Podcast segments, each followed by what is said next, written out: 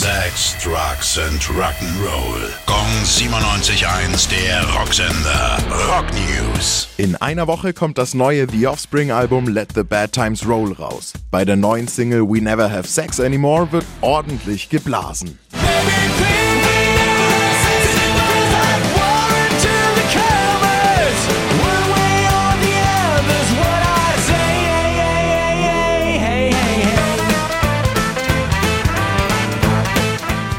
Ex-Stick-Sänger Dennis DeYoung bringt im Juni sein letztes Album 26 East Volume 2 raus. Eigentlich wollte er schon nach Volume 1 aufhören, hatte aber so viel Material, dass er zwei Teile draus gemacht hat. Zur Albumankündigung gibt's direkt eine Single mit oben drauf: Isle of Misanthrope.